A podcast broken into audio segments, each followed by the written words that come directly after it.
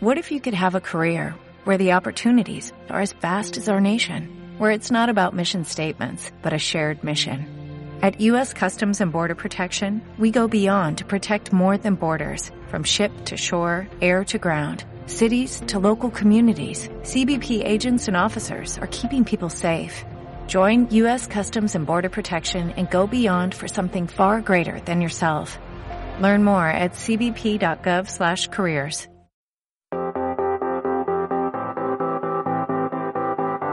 Bienvenidos al Centro Cristiano Esperanza de Valencia. Hoy prepara tu corazón y tu vida para lo que Dios quiere hablarte en este día.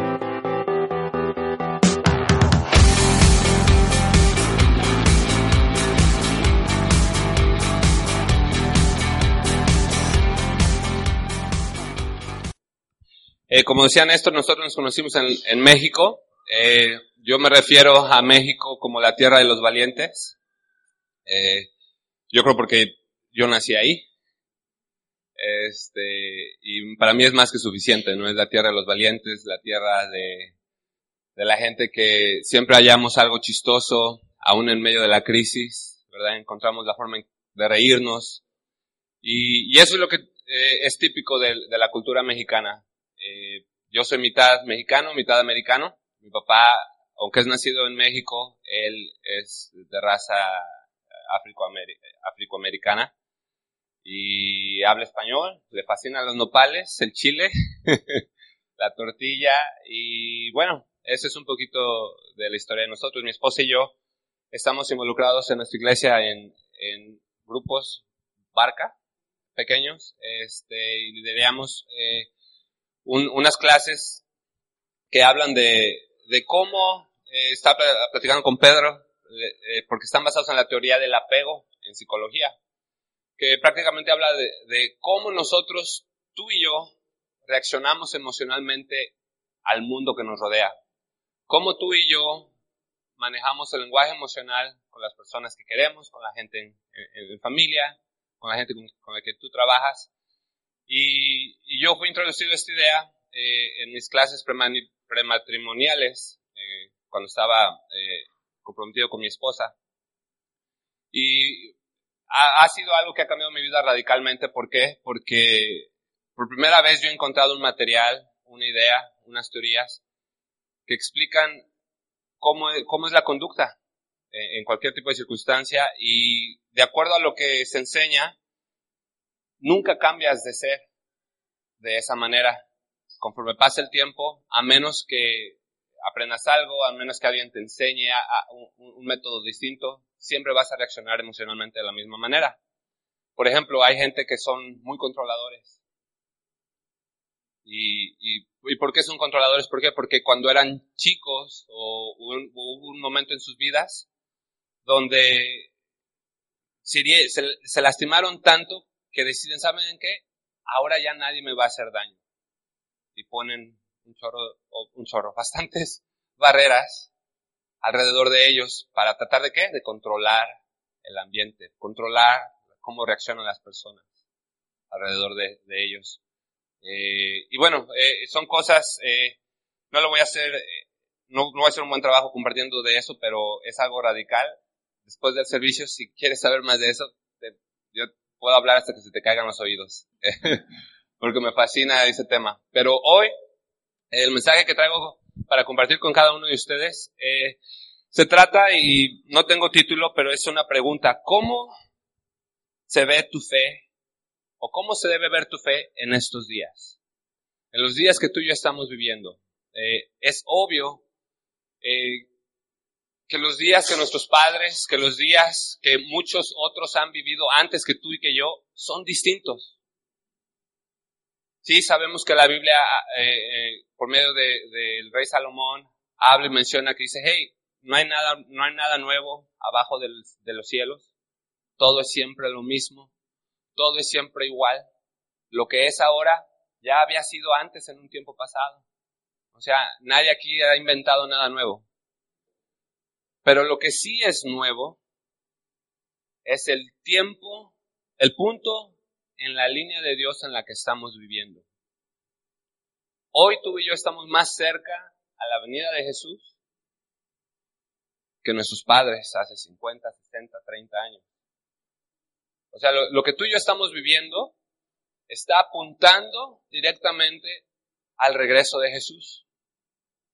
Lo que está pasando en el mundo, la gente que trae bombas en sus mochilas o backpacks, ¿cómo le dicen ustedes? Mochilas. Y, las están explotando, detonando y, hiriendo a personas, a niños, que ni siquiera los conocen, causando terror en el mundo. Todos podemos estar de acuerdo que el mundo está cambiando.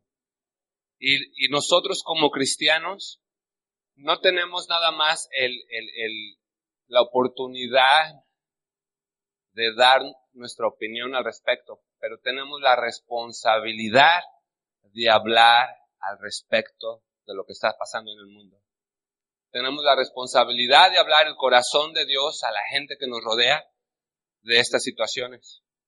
Y de eso te quiero hablar esta mañana. ¿Les da paz? ¿Que hablamos de este tema? ¿Sí? Perfecto. Este, vamos al libro de Mateo.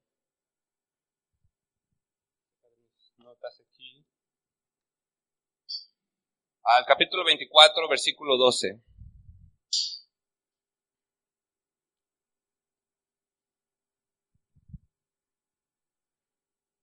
Y aquí en este, en este capítulo, eh,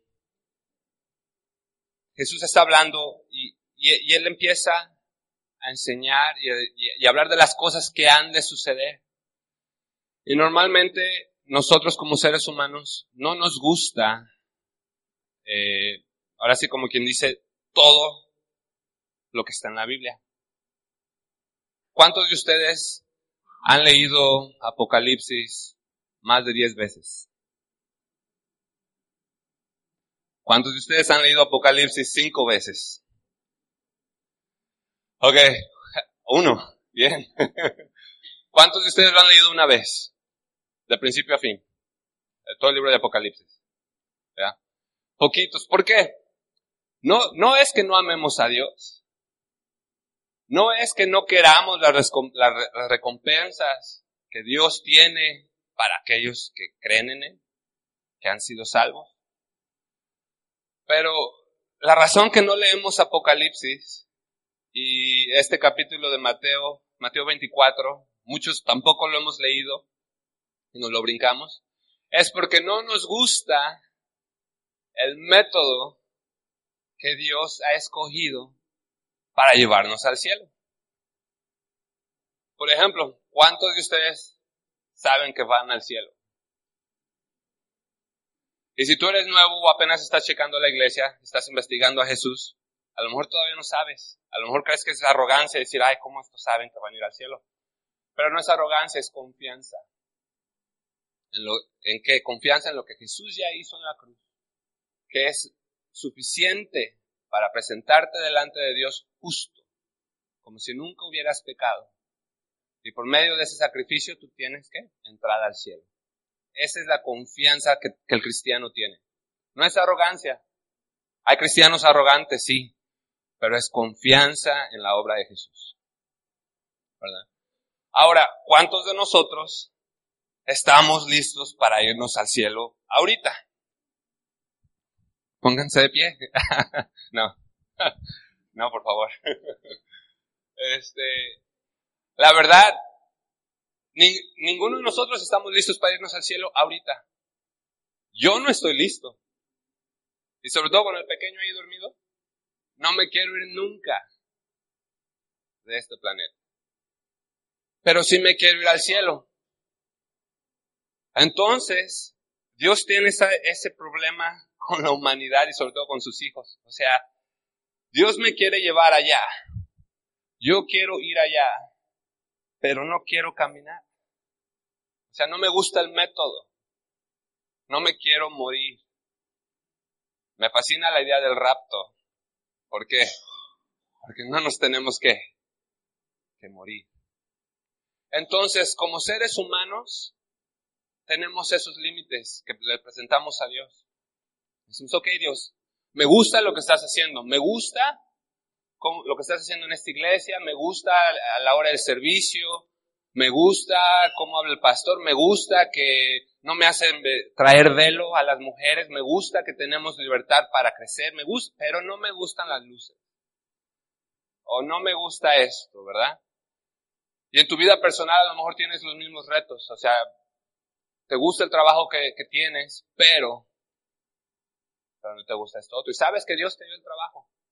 O sea, sabes que fue Dios quien te puso ahí. Pero hay algo con lo que no estás de acuerdo. Entonces, ahora, lo que te decía al principio, ¿cómo se ve tu fe en estos días? Nosotros, el mundo está en un estado donde ya no tenemos esa opción nunca más. Ya no tenemos la opción de decir, bueno, es que no, no, no, me gusta lo que está pasando.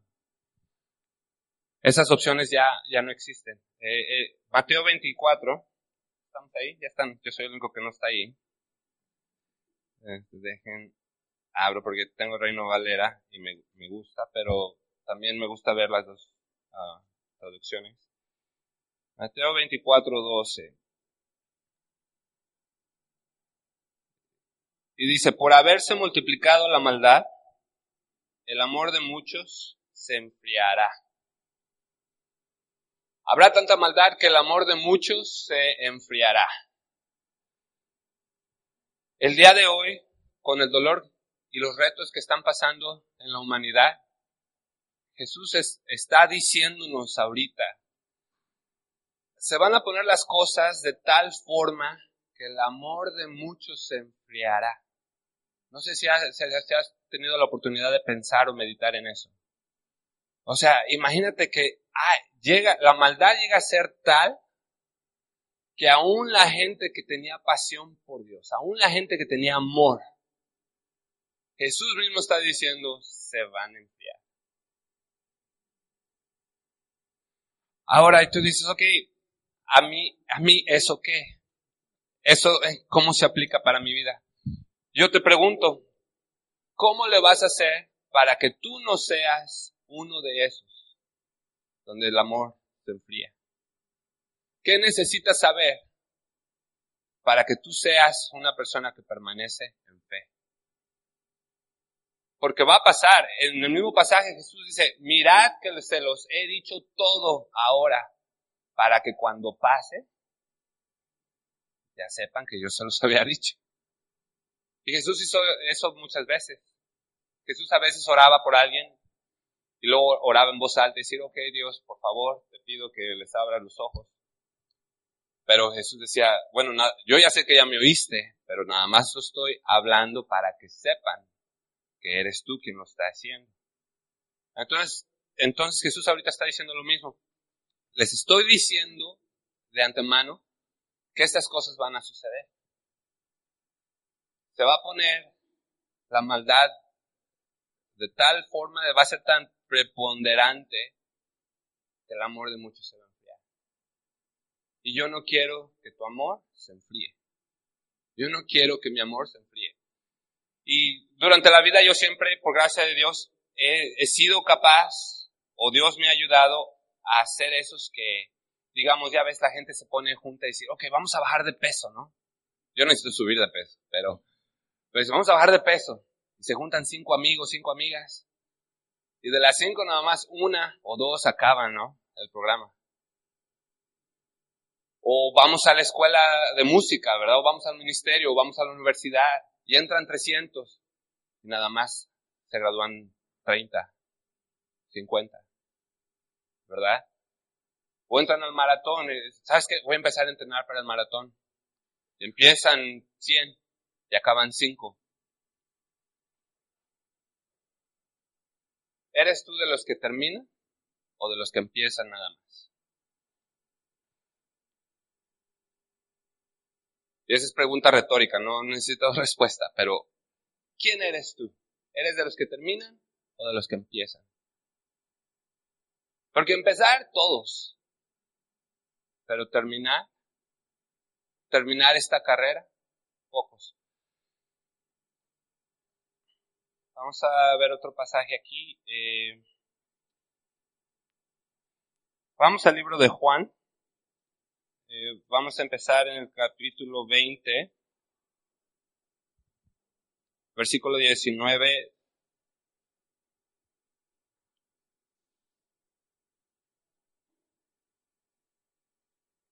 Diecinueve y 20. Eh, Juan 19, 20, perdón, versículo 19 y 20.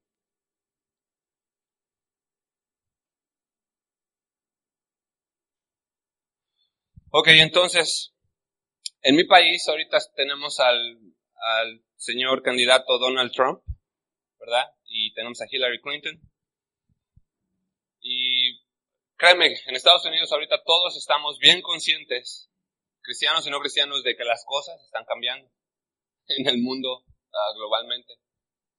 Y yo sé, uh, igual España tiene sus retos. Eh, cada vez que estoy tratando de ver la tele y encontrar las Olimpiadas. Siempre paso, no sé por qué, pero siempre tengo, me, quedo atascado en los programas de, política, ¿no? Y, están hablando de que un referendo, que las condiciones de no sé quién. Y no entiendo muy bien lo que está pasando, pero sé que España tiene también sus retos. Ahora, nosotros, yo no te voy a dar mi opinión política, no te voy a decir qué es lo que tienes que hacer, por quién tienes que votar, como te dije, la responsabilidad que tenemos como cristianos es nada más darte la opinión del corazón de Dios en esta, en esta situación. Aquí, en el libro de Juan, dice cuando, eh, versículo 19, eh, leemos, dice, cuando llegó la noche de aquel mismo día, el primero de la semana, estando las puertas cerradas en el lugar donde los discípulos estaban reunidos, por medio del, por miedo de los judíos, vino Jesús y puesto en medio de ellos les dijo, paz a vosotros. Y cuando les hubo dicho esto, les mostró las manos y el costado y los discípulos se regocijaron viendo al Señor. El mundo tiene ahorita tres estados. Perdón, sigo quitando. Si me oyen si lo bajo, ¿verdad? Sigo moviendo. Mejor los estengo. Es que pesa mucho. El mundo está en tres estados emocionales ahorita. Hay gente que tiene miedo, hay gente que está herida y hay gente que está desanimada. En este pasaje eh, vemos que el mundo, estamos viendo la parte del mundo que tiene miedo. Dicen que los discípulos estaban encerrados. Estaban encerrados en un cuarto. ¿Esto que, cuándo fue? Cuando Jesús había sido sepultado. Se les había olvidado que Jesús había dicho que iba a resucitar. Y dice la palabra que están encerrados por miedo de los judíos. ¿Por qué? Porque dicen, ¿me va a pasar a mí? Si eso le pasó a Jesús, ¿qué nos va a pasar a nosotros? Y ahorita así está, así estamos muchos. ¿Qué nos va a pasar si dejan a, a todos los inmigrantes venir? ¿Qué va a pasar si dejan a los refugiados entrar? ¿Por qué? Porque estamos pensando que todos van a ser musulmanes, ¿no? Y, no se dice, pero e, eso es lo que está pasando en el corazón de la gente, hay miedo. Hay miedo, ¿por qué? Por lo, por lo que está pasando. Entonces, punto número uno, para que no te pase lo que Jesús decía, que por, me, por causa de la maldad, el amor de muchos se va a enfriar. El peldaño número uno en el cual te tienes que parar es que no puedes dejar la experiencia doblegar la teología o la verdad de Dios.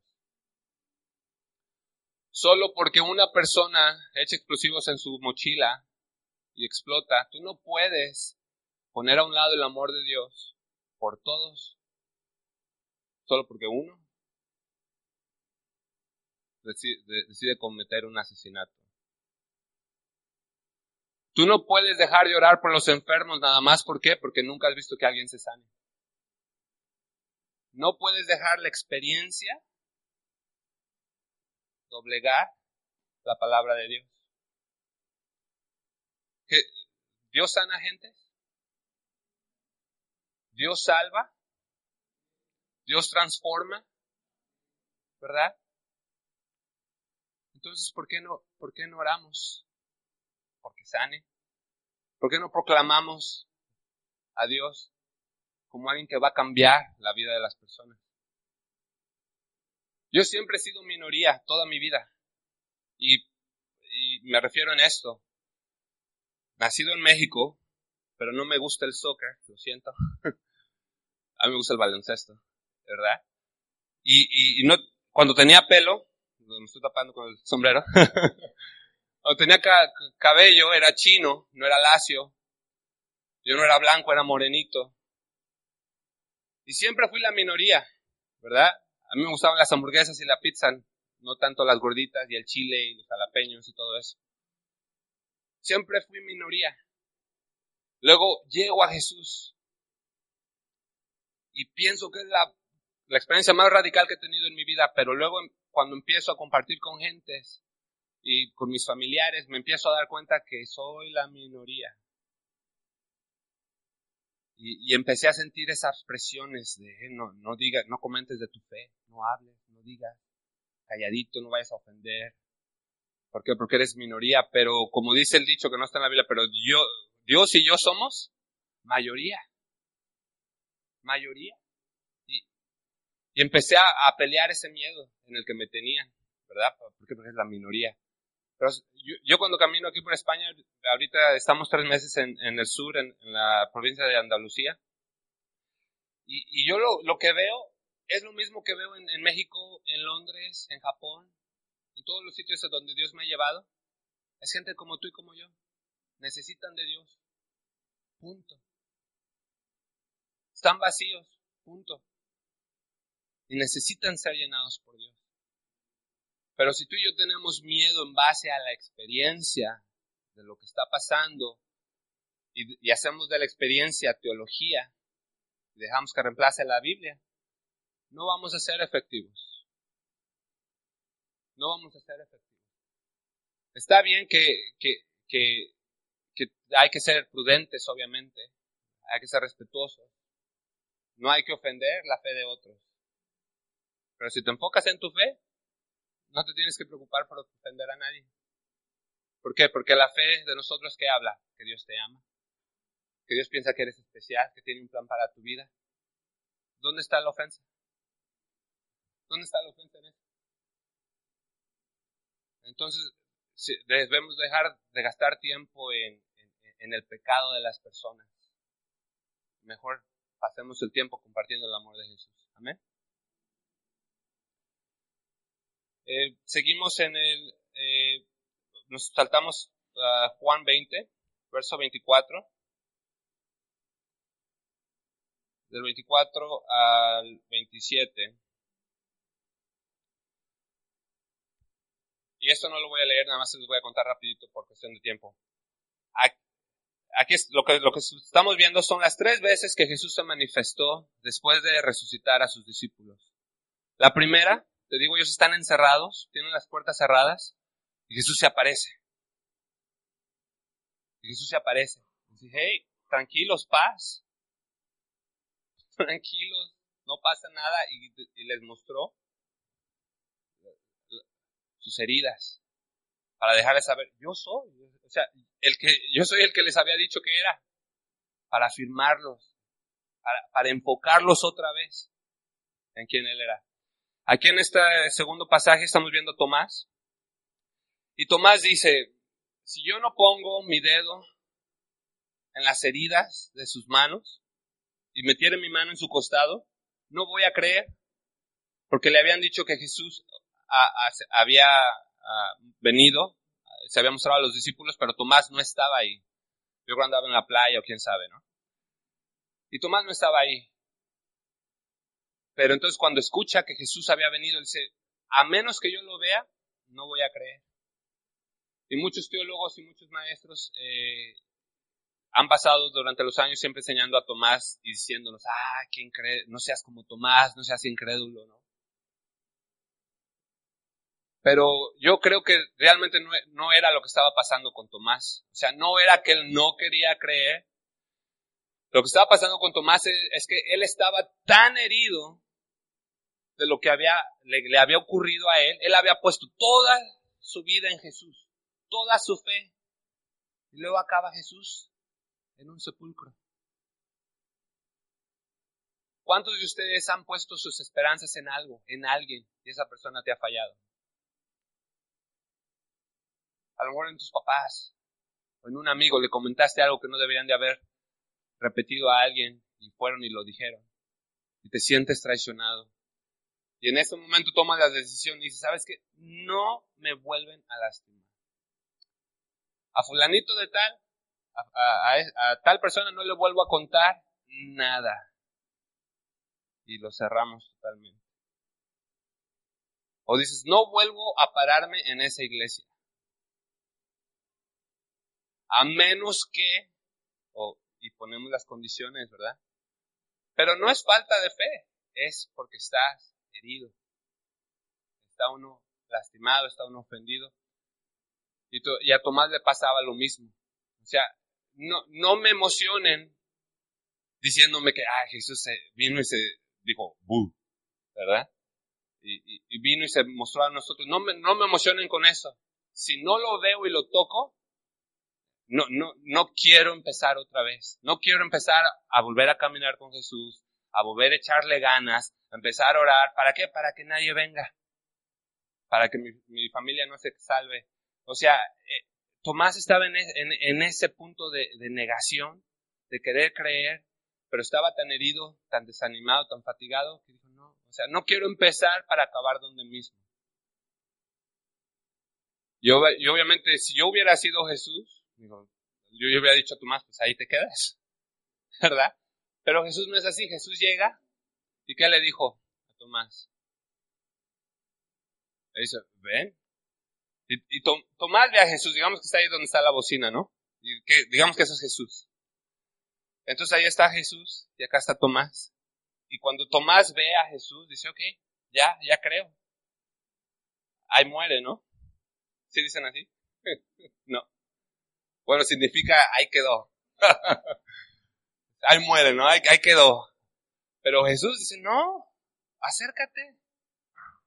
Pon tu dedo en mis heridas. Y Tomás, no, no, no, no, está bien. No, no. Y Dios, no, ven. ¿Verdad? Y la Biblia no es tan gráfica, ¿verdad? Como quisiéramos a veces. No sabemos si realmente Tomás fue y hizo así a la serie. O sea, no sabemos. ¿verdad? Eh, o sea, no sé si le hizo así. En la, la Biblia no nos demuestra o explica eso, pero lo que sí sabemos es que Jesús lo empujó con una respuesta. Y no es la primera vez que Dios hace eso en la Biblia. ¿Se acuerdan de Job? La historia de Job al final, cuando Dios empieza a revelar a Job, Job empieza a ver, a entender a Dios. Dice, oh, oh, hablé de lo que no entendía, pongo mi mano sobre mi boca, porque estas cosas son demasiado grandes para mí. O sea, de oídas te había oído, pero ahora mis ojos te ven. Y dijo, mejor ahí muere.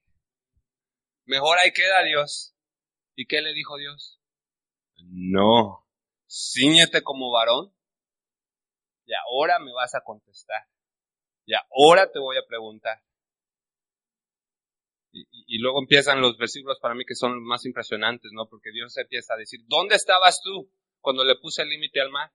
Te pregunté, si tengo sed, ¿me vas a dar tu agua? Y empieza Dios a revelarse, a mostrar su poder. Y empieza a sanar a Job. Y Jesús, cuando él presiona, está bien, pon tu dedo en mis heridas. ¿Por qué? Porque cuando Tomás pone su dedo en las heridas de Dios, él se puede, se empezó a dar cuenta que sus heridas no eran nada. Si tú hoy estás lastimado, a lo mejor alguien en la iglesia te ha ofendido, a lo mejor alguien en tu familia te ha ofendido, a lo mejor has vivido una injusticia, algo que no le has contado a nadie. Pero esa herida te ha limitado de extenderte, de decirle, ok, Señor, sí, de, de, extenderte hacia Dios. Yo te invito hoy que tú pongas tus manos, tus dedos en las heridas de Jesús. Y te garantizo que cuando empieces a tocar las heridas de Jesús, tus heridas se van a empezar a sanar. Cuando metas tu mano en su costado, e, e, e, esa negrura, eso, ese vacío que traes dentro, te va a dejar. No tengas miedo de traer tu, tu dolor a Jesús. Pero cuando llegues ahí, no, no lo abraces. Aviéntate al dolor de Jesús. Jesús entiende realmente lo que has pasado. Yo no. Los pastores aquí, por más que te digan, no, sí entendemos, ¿cómo? Entendemos cómo te sientes. No, porque son seres humanos como tú y como yo. La razón que los pastores y los líderes permanecen en la fe es porque entienden estas cosas que estoy compartiendo contigo. Dios es bueno. Y la experiencia no reemplaza la verdad de Dios. ¿Se acuerdan de los jóvenes hebreos? Eh, estoy hablando de Daniel y sus amigos. ¿Qué pasó con Daniel y sus amigos? Este, está el rey Nabucodonosor, pone una estatua de oro. Eh, ¿Sí saben la historia o no? Si no se las cuento. ¿Sí? Bueno, ¿y, ¿y qué les dijo el rey? Si no se postran y adoran a la imagen cuando suene la trompeta, ¿qué, les voy a hacer? ¿Los voy a tirar al horno de fuego? ¿Y, qué, y, qué, y la respuesta de los jóvenes hebreos fue, mira, ¿sabes qué? De esto ni te vamos a, no te vamos ni a contestar al respecto. Pero, di, pero dijo, dijeron los jóvenes hebreos, si Dios, nuestro Dios es capaz y poderoso de salvarnos del horno de fuego.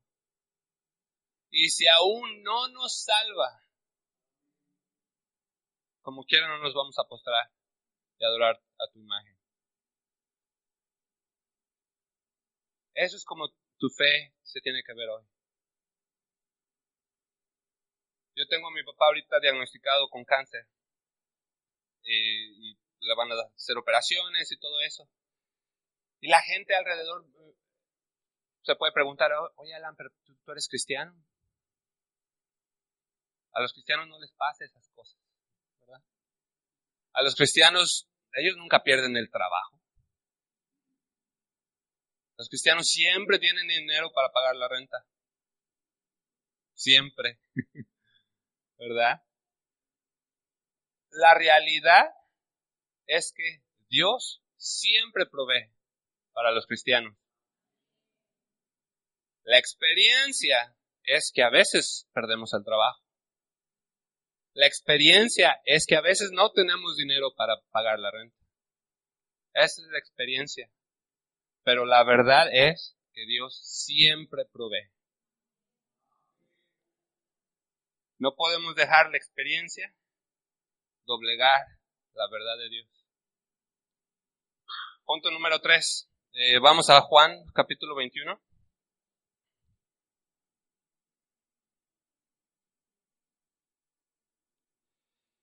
Y miren, eh, yo creo ni siquiera hay que ponerlo en el, porque es todo el capítulo. Pero para los que no se lo saben, eh, les doy el resumen, este, la versión mexicana rapidito. Entonces están los discípulos y, empieza el, capítulo diciendo, esta era la tercera vez que Jesús se manifestaba a sus discípulos. Este, si hay palabras que a veces no me salen porque ya tengo mucho que no predico en español. Si se nota, me dicen. eh, mil, disculpas de antemano. Eh, dice, esta era, la tercera vez que Jesús se manifestaba a sus discípulos. Y se manifestó de esta manera. Y así empieza el capítulo. Y dice que estaban pescando. Que, que estaban, estaba Pedro ahí con los discípulos y le dice, ¿saben qué, chavos? Voy a ir a pescar. cuando tú quieres ir a la playa o, eres, o quieres ir de pesca, ¿cómo lo dices? ¡Hey, chavos, vámonos a pescar! Tráete las hieleras, tráete la comida, vamos a la playa. Pero no es así como Pedro estaba hablando. Pedro estaba diciendo, ¿sabes qué? Yo me voy a ir a pescar. Voy a volver a hacer lo que estaba haciendo antes de Jesús.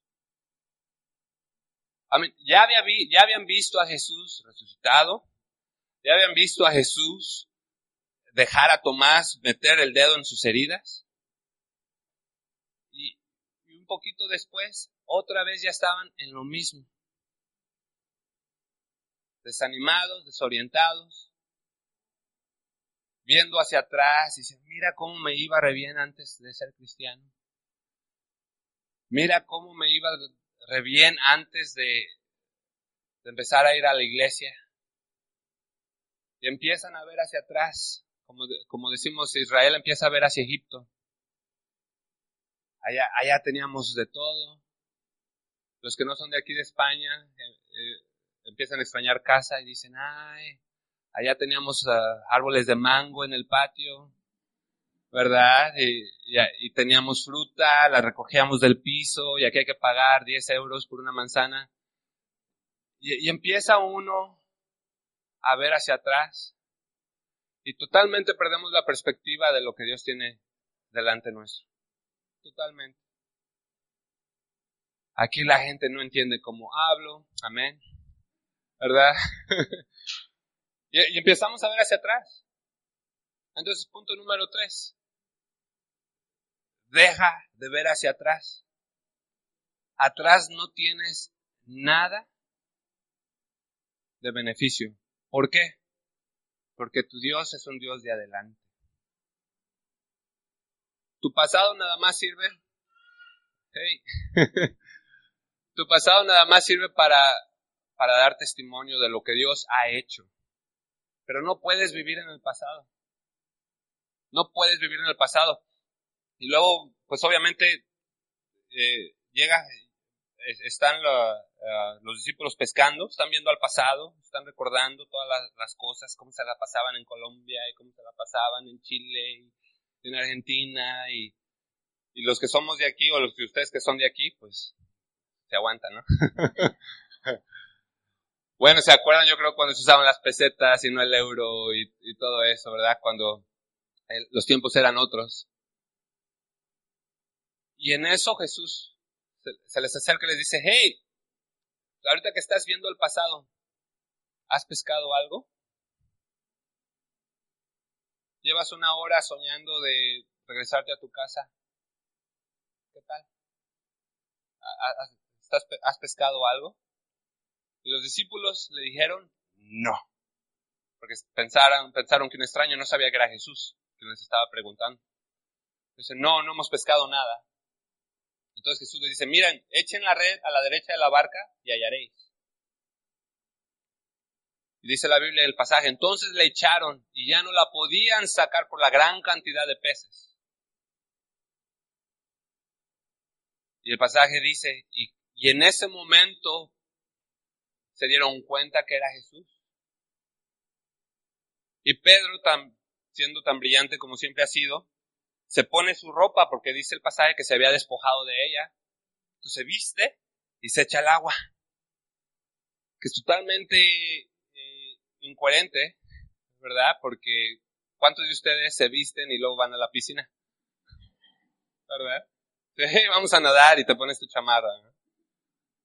Y, pero eso, e, eso se me hace que es un chiste que Dios ahí dejó en la Biblia para dejarnos ver la situación. O sea, Pedro no sabe qué hacer y, oh este es Jesús. Y, déjame visto. Y, y, luego se van nadando a la orilla. Y luego ya llegan los discípulos con el bote, ¿verdad? Y cuando llegan a la playa, dice la Biblia que sobre las brasas, así en, una parrilla, ya, ya Jesús había hecho pescado frito, no sé qué, ¿verdad? Ya tenía él ahí la cena. Empiezan todos ¿qué? a comer. Vamos a leer esa parte. Eh, Juan 21, versículo 12. Y se vengan a desayunar. Era desayuno, ¿qué? Les dijo, y ninguno de los discípulos se atrevía a preguntarle quién era. ¿Por qué? Porque sabían que era Jesús, sabían que era el Señor. Ninguno de ellos se atrevía a decir nada. Y ese es el tema. O sea, con Dios siempre es lo mismo. Estás leyendo esto, estás leyendo a, Job, Génesis. El tema es lo mismo. Ellos están reaccionando como Job reaccionó. Ellos están reaccionando como Tomás. Dice, ok, yo ya no tengo nada que decir, Dios. Aquí, ya calladito me voy a quedar. Voy a poner mi, mano sobre mi boca y, ahí muere. No, y ahí quedó. Y luego vemos la reacción de Dios. ¿Qué, es lo que sigue? ¿Qué creen que sigue? Que Dios los, los va a hacer hablar. Y, y, obviamente se va a enseñar con Pedro, ¿verdad? Porque por meterse a bañar con ropa. Y dice, eh, vamos al versículo, ¿dónde está? Cuando hubieran comido el 15. Versículo 15 dice, cuando hubieron comido, Jesús dijo a Simón Pedro, Simón, hijo de Jonás, ¿me amas? ¿Me amas más que esto? Y Pedro, ah, claro, claro que te amo. Y Jesús se lo vuelve a preguntar. Pero recuerden, Jesús, er, Pedro no quiere hablar. Todo, o sea, todos ya están calladitos. O sea, ya no, que, ya no quieren establecer comunicación con Dios. ¿Por qué? Porque ya no hay nada que decir. Y a veces así estamos muchos, ¿verdad? O sea, te das cuenta de tu pecado, te das cuenta que la regaste, y, ya, ya, ya mejor ya no quieres hacer nada, ya. Ya, ya, ya no, es más, déjame en paz déjame solito, ya, ya. ¿Por qué? Porque la negué, porque lo negué, por, porque, porque me fui a la piscina con ropa o sin ropa, ¿verdad? Cualquiera que sea la situación, es normal, todos llegamos a ese punto donde ya, ya no queremos que Dios ni que nos toque.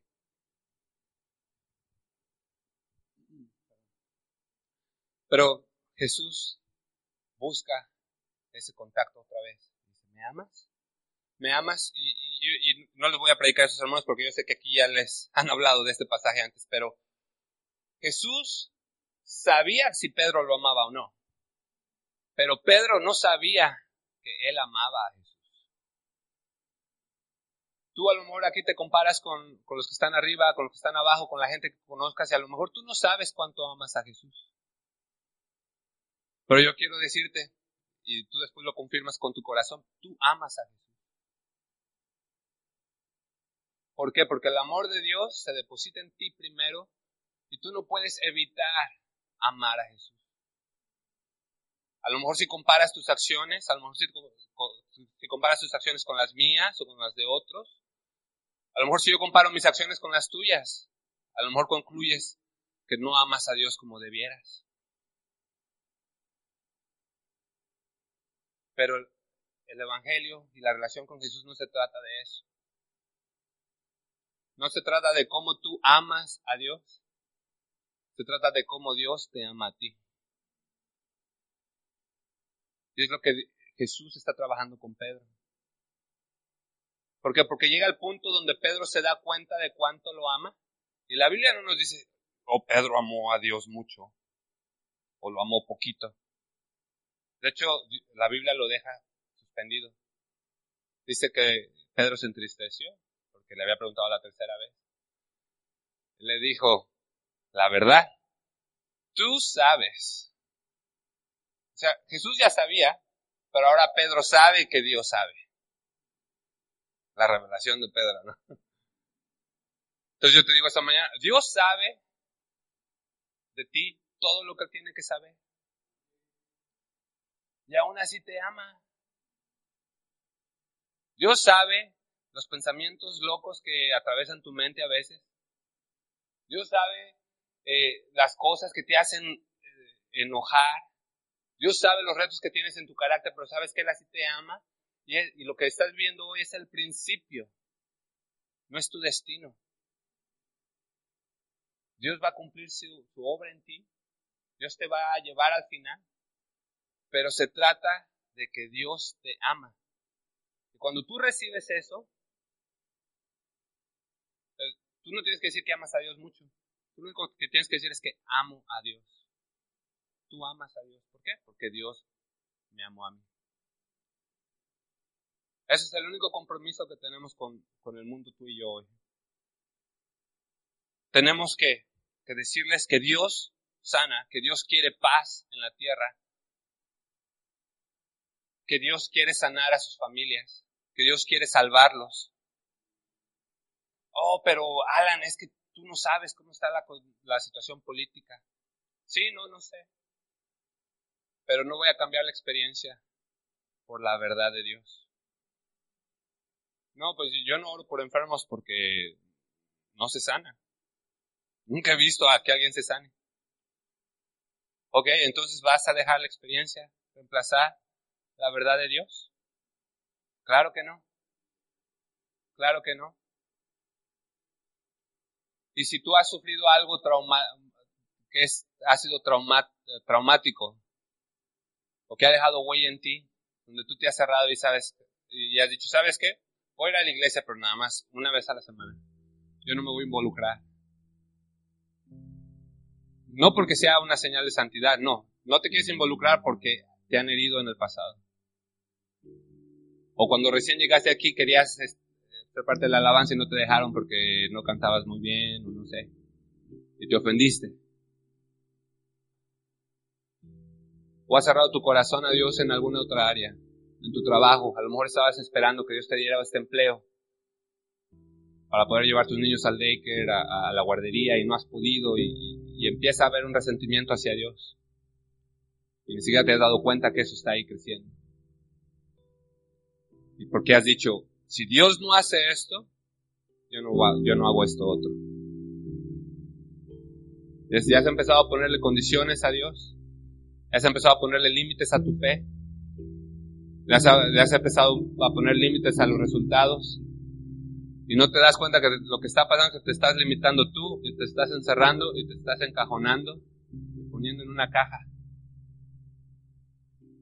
Y has dicho, a menos que ponga mis dedos en sus heridas, yo no cambio. A menos que Dios haga esto o lo otro, yo no cambio.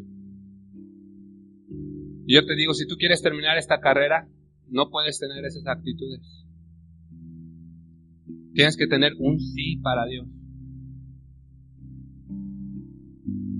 Nadie te puede explicar el porqué de lo que pasa en el mundo. Para cerrar el círculo, vuelvo a lo que decía al principio, con el versículo de Mateo 24. Decía, Jesús está diciendo, las cosas se están poniendo, no voy a bajar aquí, a tal grado en el mundo que el amor de muchos se va a enfriar. Mira, aquí va a haber van a venir muchos mejores predicadores que yo. Bases, eh, tienen muy buen pastores, muy buen pastorado. Pero un mensaje que es para ti, que va a cambiar tu eternidad, que tengo que dejarte saber es.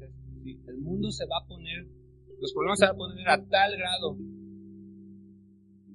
que vamos a decir, esto no lo hemos visto nunca. Pero eso no es para que nos dé miedo. ¿Por qué? Porque es parte del plan de Dios. Es parte de lo que yo decía al principio. Todos nos queremos ir al cielo. Pero esa es la parte, esos son los capítulos, esos son los libros que evitamos leer en la Biblia. Porque pensamos, los estamos viendo mal, tenemos la perspectiva equivocada. La mayoría de los cristianos vemos el, el libro de Apocalipsis como un libro de condenación pero es el libro de la promesa.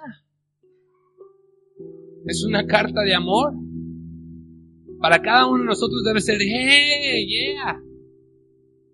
Claro, ven, ven Jesús, ven.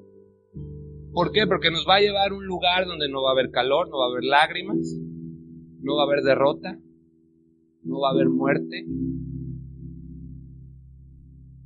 Está bien, ¿Y, por qué es constante? ¿Por qué? Porque aún Jesús mismo, cuando vio que Dios había escogido la cruz como el método para que tú y yo hoy estemos aquí, ¿cuáles fueron las palabras de Jesús? Cuando Él estaba orando, si, si, si, si se puede Dios,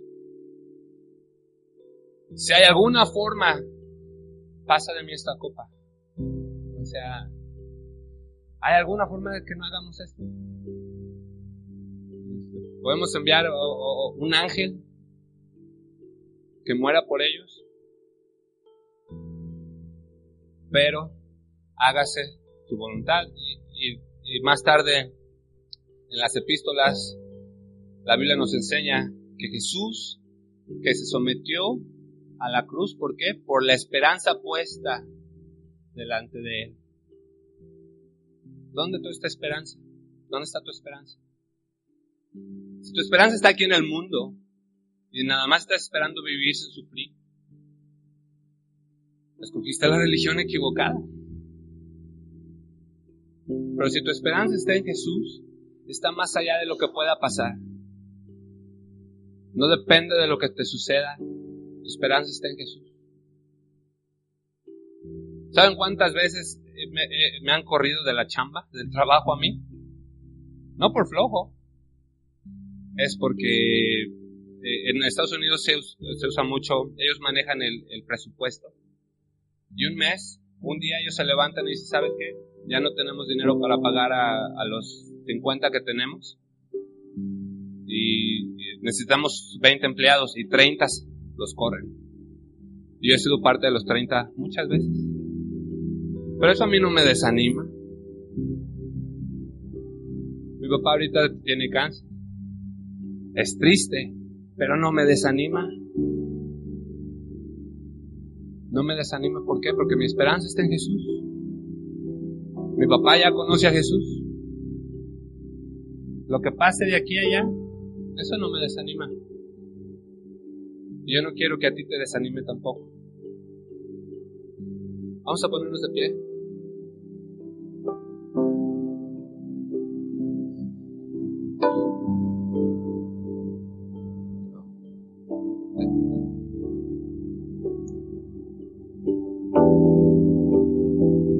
Invitar a que cierres tus ojos.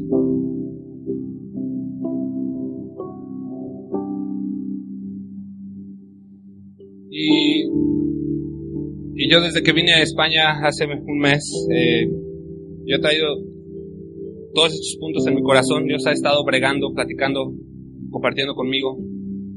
Porque nosotros como cristianos tenemos la responsabilidad social de explicarle al mundo qué es lo que está pasando. Lo que está pasando es que Dios viene. Dios está mostrando su amor para con nosotros. Y Él está limpiando, Él está quitando lo que está estorbando la fe de las personas. Está removiendo todo lo que puede ser removido. Dios lo está removiendo. Todo lo que puede ser sacudido, Dios lo va a sacudir. Y todo peso extra que tú estás cargando, si pones tus ojos en Jesús, Dios lo va a quitar. Va a quitar todos esos pesos extras. vas a poder correr la carrera con libertad, sin miedo, sin miedo de qué va a pasar. La muerte para los cristianos no es nada. Es como, es como irte a dormir, es como echarte una siesta. Y luego despiertas y estás en Jesús. Estás en la presencia misma de Dios no hay purgatorio, no hay otros lugares donde tienes que esperarte a que te recojan para llevarte al cielo. No hay nada de eso. No hay miedo de la muerte en Jesús.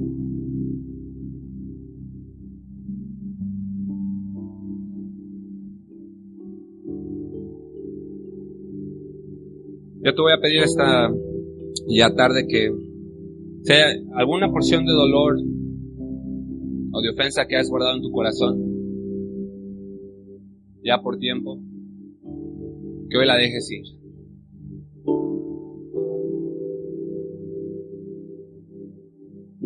Que hoy la dejes ir. Si has perdido un familiar, un hijo, y te has enojado con Dios porque no los sanó, no los cuidó,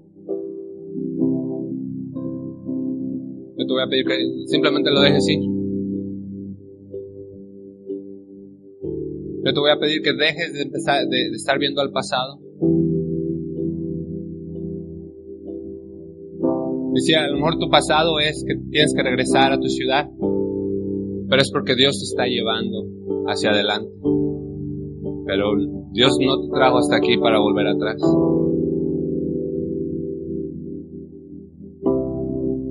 Dios no te trajo esta mañana para volver atrás.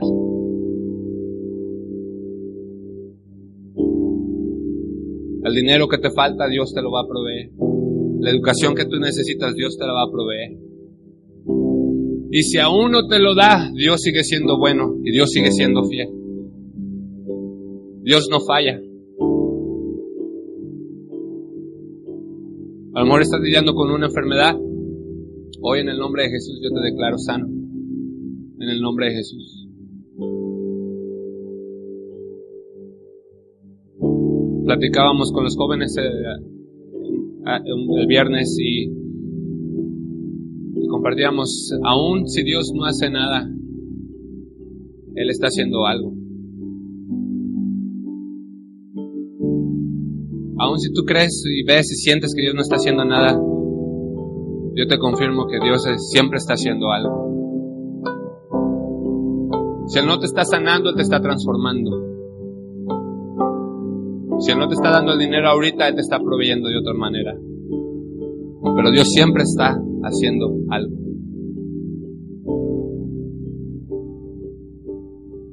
Y si tú tienes miedo hoy, miedo del, del futuro, miedo de lo que va a pasar. Yo te, yo te pido hoy que nada más te entregues a Dios. Con el miedo y dile, sí, ¿sabes qué, Señor? Yo tengo miedo. Pero tú, tú lo tienes todo. Y tú me tienes a mí. Y deja que Dios abrace ese miedo, que Dios te abrace a ti. Tu miedo no es un límite para Dios. Tú no eres un límite para Dios. Tú eres su hijo.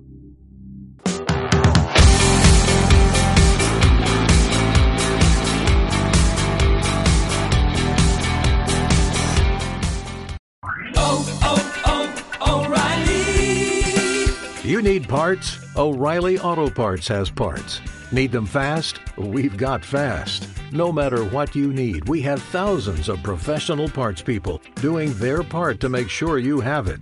Product availability. Just one part that makes O'Reilly stand apart. The professional parts people. oh, oh, oh, O'Reilly